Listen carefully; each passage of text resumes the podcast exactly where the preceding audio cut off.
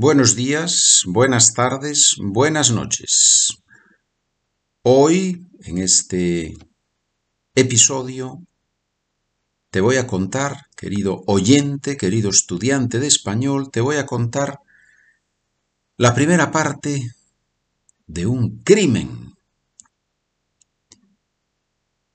Esta es la historia. Manolo apareció muerto en la sala de estar de su casa. Tenía un vaso en su mano y después de analizar su contenido, estaba claro que Manolo había sido envenenado. Había muerto entre las diez y las once de la noche. ¿Quiénes eran los sospechosos? En este caso, no teníamos sospechosos, sino sospechosas. Carmen, Covadonga y Pilar.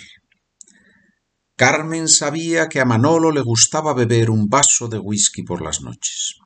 Además, como era la vecina de enfrente, tenía una llave del apartamento. Manolo se la había dado por si un día perdía la suya. ¿Tenía Carmen un motivo? Ciertamente.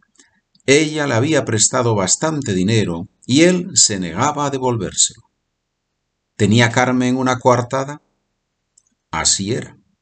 Había estado todo el día en otra ciudad en un viaje de negocios. Además, Carmen no tenía ni idea de cómo envenenar a alguien. Covadonga era una prima lejana de Manolo. ¿Tenía Covadonga un motivo para matar a Manolo? Una vez Sebastián, el marido de Covadonga, estaba en una fiesta con Manolo. Estuvieron hablando sobre muchas cosas y Sebastián le comentó a Manolo que había recibido un cuadro muy valioso como herencia de una tía suya. Guardaba el cuadro en su casa. A los tres días el cuadro había desaparecido. Covadonga y Sebastián solo se lo habían dicho a Manolo, y por eso pensaban que él había sido el ladrón. Nunca pudo demostrarse nada y desde entonces no se hablaban. ¿Y la coartada de Covadonga? No tenía coartada, pero no tenía la llave del apartamento y no sabía que a Manolo le gustaba beber un vaso de whisky por las noches.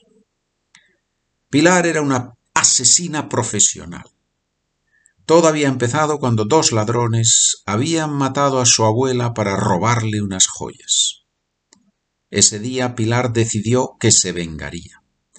Pasó tres años averiguando dónde estaban los ladrones, quiénes eran y cómo podía enviarlos a la cárcel.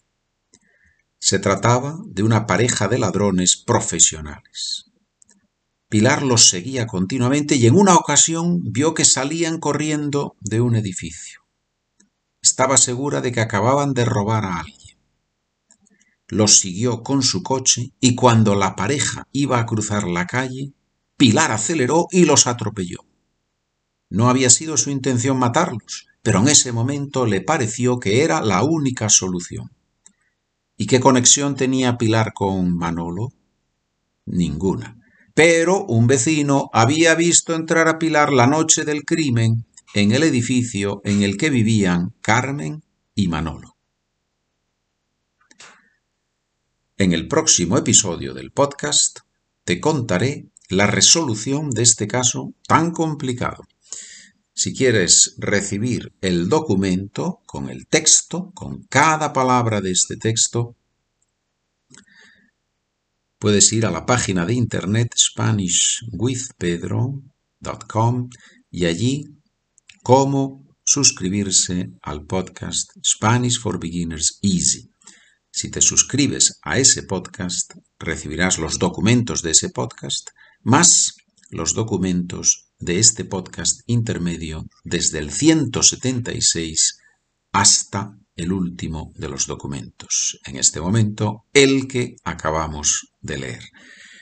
Gracias por escuchar, gracias por trabajar conmigo y espero que sigamos en contacto. Buen día, buena tarde, buena noche.